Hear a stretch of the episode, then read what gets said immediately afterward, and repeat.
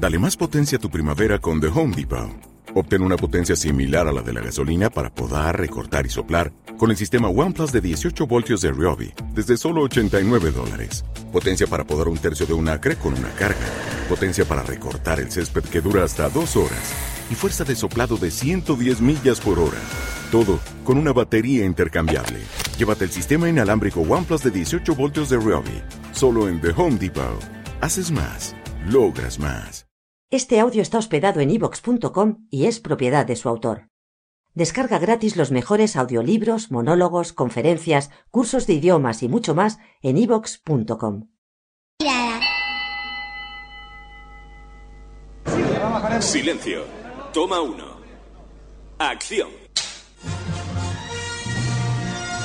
Esta noche en el Galeón Directores, actrices, actores, mitos y verdades sobre el séptimo arte. Las curiosidades y noticias de la gran pantalla con Miquel Navarro en 35 milímetros.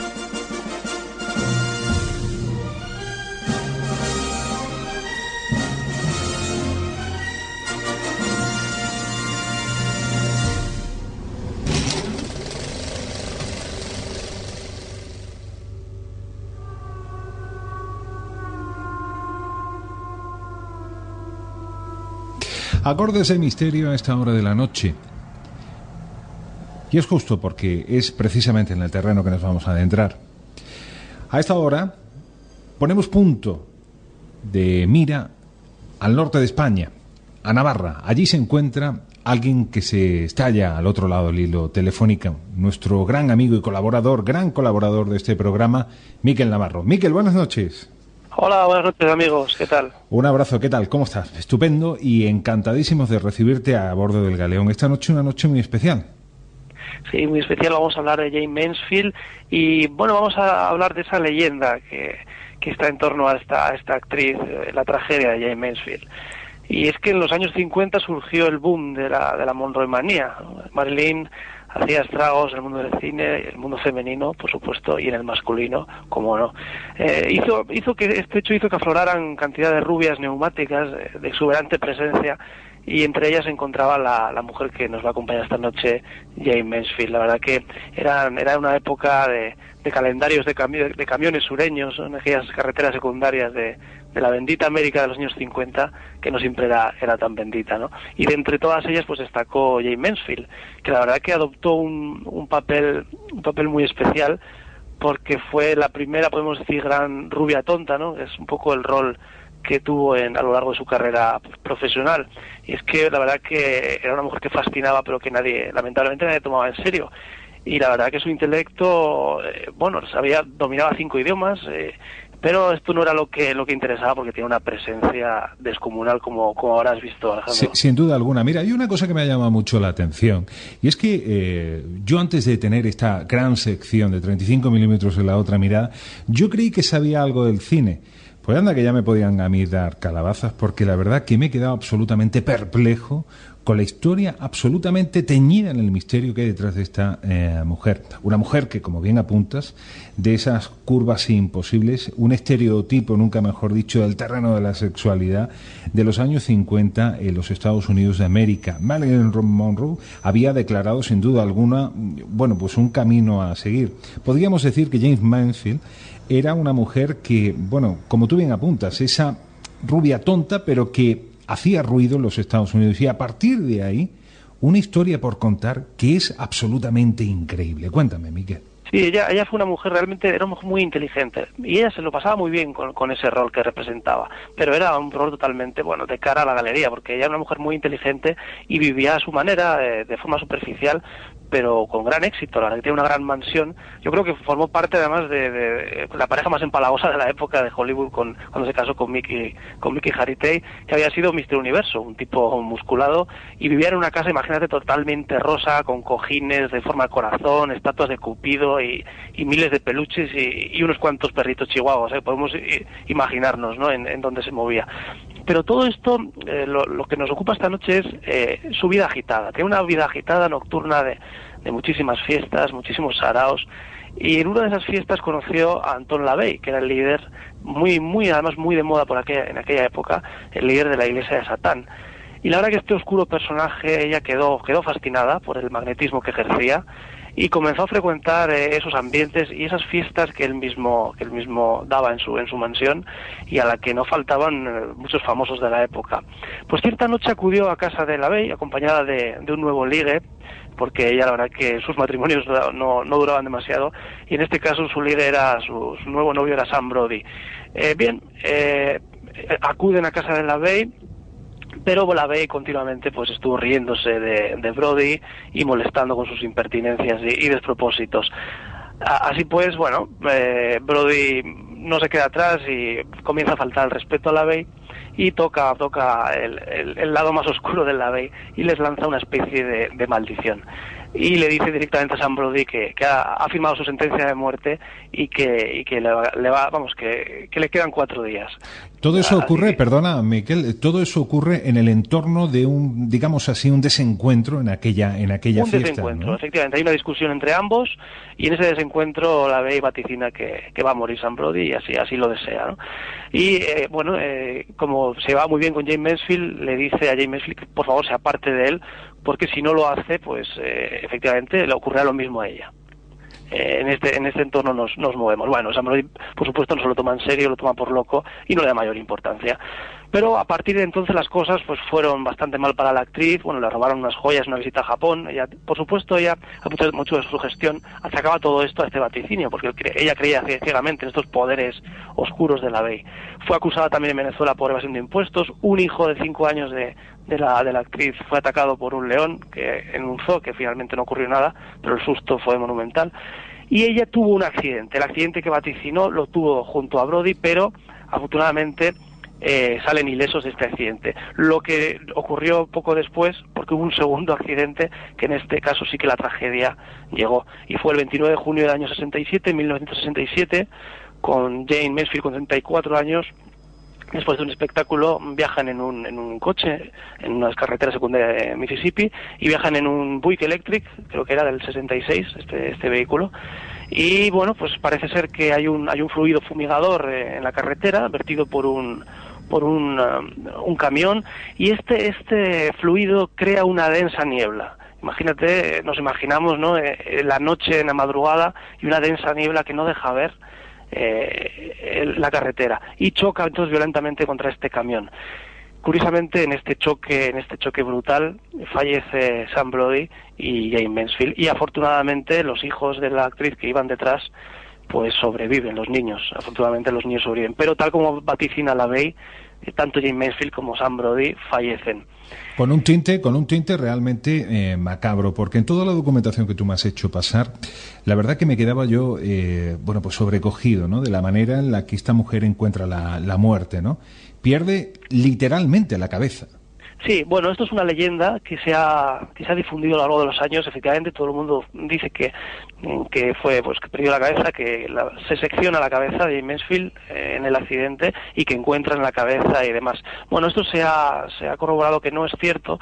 Sí que fue un, bueno, un, añadido al morbo y a, la, y a la noticia. La muerte del accidente fue terrible, hay que decir que fue terrible pero que lo que se encontró precisamente no fue la cabeza, sino una peluca, la peluca ensangrentada de la actriz, porque la actriz, mm, por aquello del tinte, pues tenía un pelo bastante castigado, muy escaso, y solía, solía llevar pelucas. Y sí que se encontró eh, un amasijo de pelo rubio con sangre, lo que en un primer momento en una de las fotografías se creyó, creyó que, fue la cabeza, pero no, no fue así, era, era una peluca. Pero claro, como siempre la, leyenda de Hollywood pues prevalece sobre, sobre todo lo demás. Yo no sé si por aquella extraña mecánica del destino, pero no deja de ser curioso mm, una de esas historias clasificadas de serie B, por decirlo de alguna manera, en la cual, bueno, pues eh, como podemos ver en una fiesta, dos hombres, un desencuentro y una persona con un, con, con, un perfil bastante oscuro, antes lo hemos dicho, ¿no? Anton LaVey, y eh, cercano a lo que era eh, la iglesia de Satán. Eh, allí mismo le dice, vosotros moriréis en un accidente de coche, y fíjate el extraño trueque que al final así ocurre. Oye, Miquel, ¿por qué siempre la, la, iglesia de Satán ha estado de alguna manera vinculada, siempre cercana a la cúpula de, de la popularidad del cine hollywoodiense?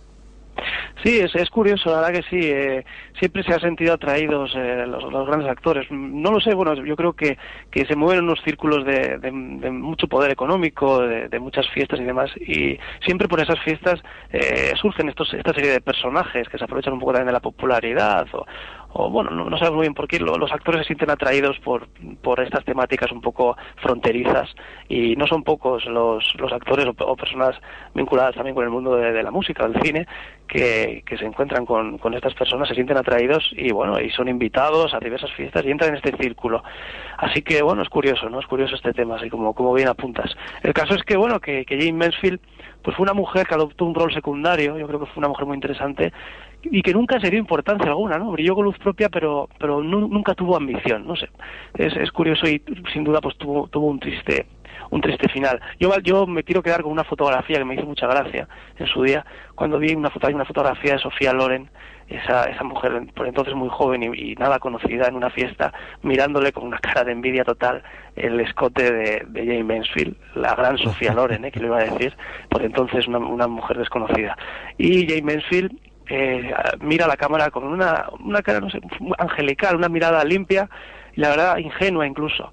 Y es en, contraposición a la mirada de, Sofía Loren de envidia y de ambición. Y es lo que le faltó a, a, a, esta, a esta mujer, a Mansfield, la ambición. Una ambición que, nunca tuvo, pero tampoco quiso tenerla y adoptó ese rol siempre secundario. ¿no?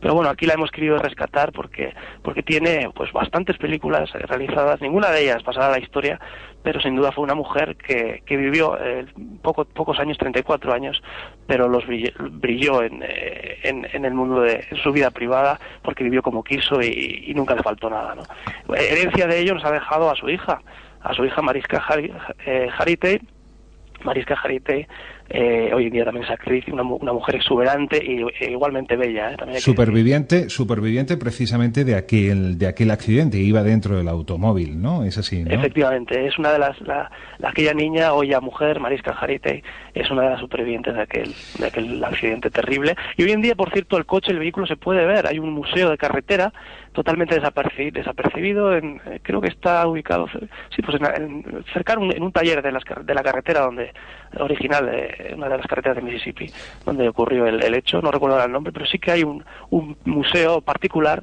que se exhibe y, y, enseña en el vehículo que allí se encuentra tal cual el vehículo que era un Buick Electric del 66.